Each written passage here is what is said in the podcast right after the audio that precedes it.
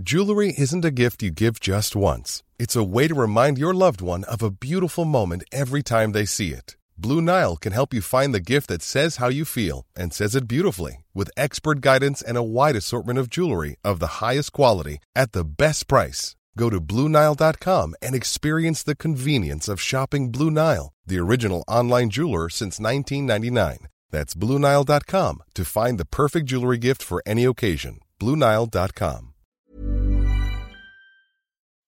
Dear listeners, good morning and welcome to Comme d'Archi, the podcast that opens the doors to the fascinating world of architecture. For newcomers, let me introduce myself. I'm the spokesperson of Anne Charlotte Depincé, PhD in History of Architecture, published author, head of a communication and development agency based in Paris, France, dedicated to architecture. Let's meet every week to discuss culture and architecture with specialists and learn how to look at projects through a context and diversity lens. Thank you for being with me today, and now it's time for talent. Bienvenue dans Comme d'Archi.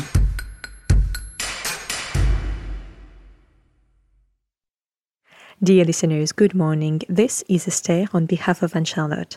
It's good to meet you again in season 3 of Comme d'Archi, episode 34. Today we have a text from the amazing French office Les Marneurs, France, Belgium, very well adapted to the climatic changes. Hi everybody, we are Les Marneurs, an architectural, landscape and urban design office based in Paris and Brussels. We work on a wide variety of construction projects, public spaces, and urban studies throughout France and in Brussels. I am Geoffrey Clamour, architect and urban designer. I graduated from the Paris La Villette School of Architecture in Paris.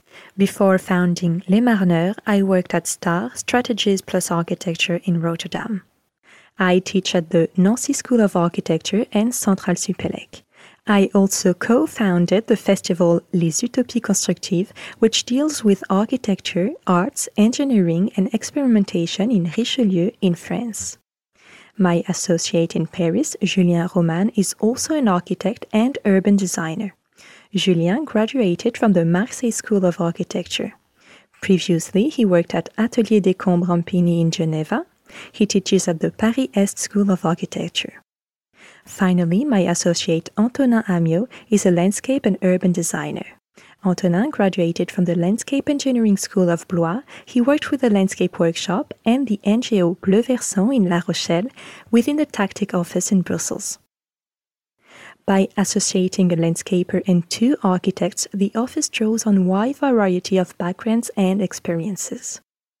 Our approach is defined around three main themes, which are risks, resources, and narrative. Generally, our projects integrate adaptation to climate change at all stages of the design, taking into account how to save resources soil, water, energy, biodiversity, ecological construction methods and how to prevent natural risks, in particular flood, marine submersion on the seaside and riverside territories. Generally, our projects integrate adaptation to climate change at all stages of the design, taking into account how to save resources soil, water, energy, biodiversity, ecological construction methods, and how to prevent natural risks, in particular flood, marine submersions on the seaside and riverside territories. We always try to build a strong common narrative, but also to set up precise and operational management and construction methods. Les Marneurs leads projects at various scales. We designed several public spaces in Brussels, a productive park in Charleroi, an agricultural park with social housing especially designed for farmers in Toulouse, which is very innovative in its concept. We recently achieved the refurbishments of new reading rooms in the Sainte Geneviève Library in Paris, but also a vernacular microarchitecture in Sauliac-sur-Célé in the south of France. We are also urban designers, so we work on urban and landscape studies in La Rochelle, Cherbourg-en-Cotentin, Étretat, and Toulouse. Les Marneurs were recently promoted as les cent qui font la ville, literally the hundred who make the city. I am going to tell you about two projects that seem interesting to me because they were born from collaborations of different skills, but also from different countries and different personalities and which ultimately contributed to the launch of our office.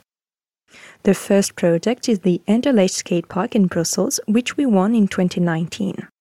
To participate in the competition, we put together an original team. We invited one of the best skate park designers in Europe, who is also a former professional skateboarder by the name of Janne Saario. He designed some pretty magnificent projects in Finland, mixing the public space, the landscape, and the practice of skateboarding.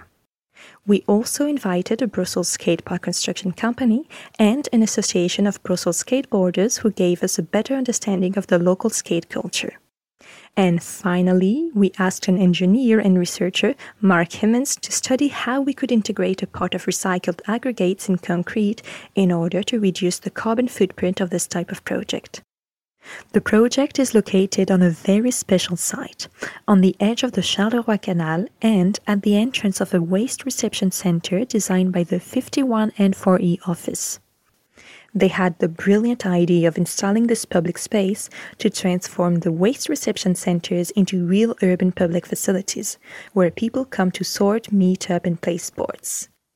By exploring the origins of skateboarding, we realized that skateboarding was also born from a logic of reuse and of water.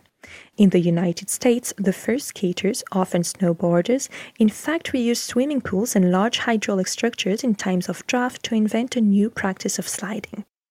With Janne Saario, we therefore had this intuition to work on a reinterpretation of both the stream and the reuse.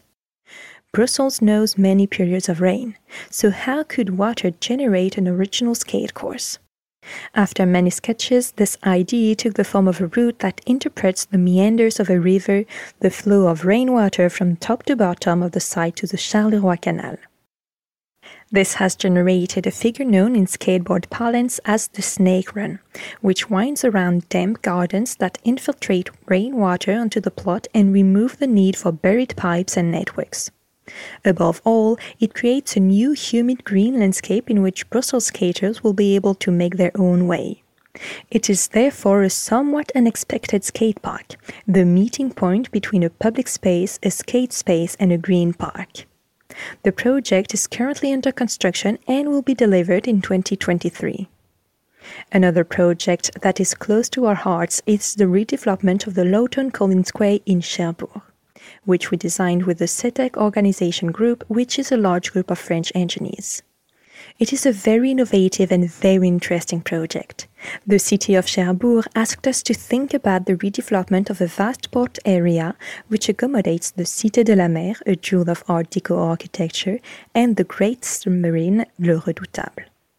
The city also wanted to find answers to the phenomena of marine submersion expected in the decades to come and caused by global warming. With SETEC and Hydratec, we first looked at the geography of this area and we realized that the site was originally a large estuary made up of vast expanses of dunes and amphibious environments before becoming a large boulder area. We therefore had the idea to thematize the layout of the Lawton Collins Wharf by reinterpreting these large pre existing landscape entities the dunes, the foreshore, and the sea. We have designed this new maritime landscape with the logic of fine topography, gardens, parks, and plant environments that make the wharf really resilient to episodes of submersion. That is to say, that it can regularly accept floods during tidal episodes for four, five, or six hours. Then it will accompany water withdrawals and their gradual infiltration into the soil, today exclusively mineral. What was interesting in this study was also to integrate the scientific data of the IPCC and to understand that these are not fixed but in constant evolution. We realized that a flood which today has a 1 in a 100 chance of occurring each year will be likely to occur twice a month in 2100. A bit as if Cherbourg in 2100 were going to become a new Venice.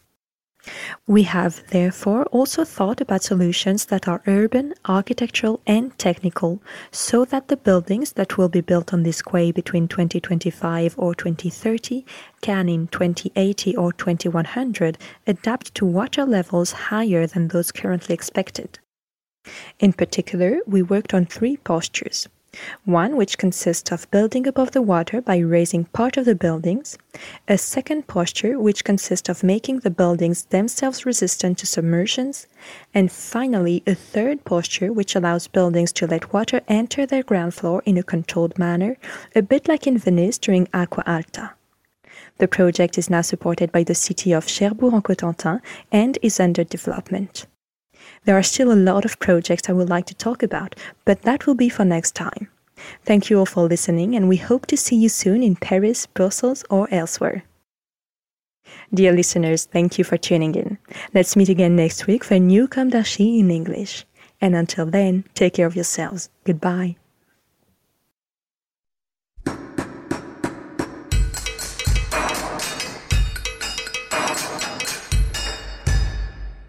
Thank you for listening. Don't forget to tune in to our previous content on Instagram at Comme d'Archi Podcast. If you like it, make sure to promote the podcast by giving it five stars on Apple Podcast and adding a comment, or on any of your favorite podcast platforms. And don't forget to subscribe and listen to all of our episodes for free. See you soon, and until then, take care of yourself.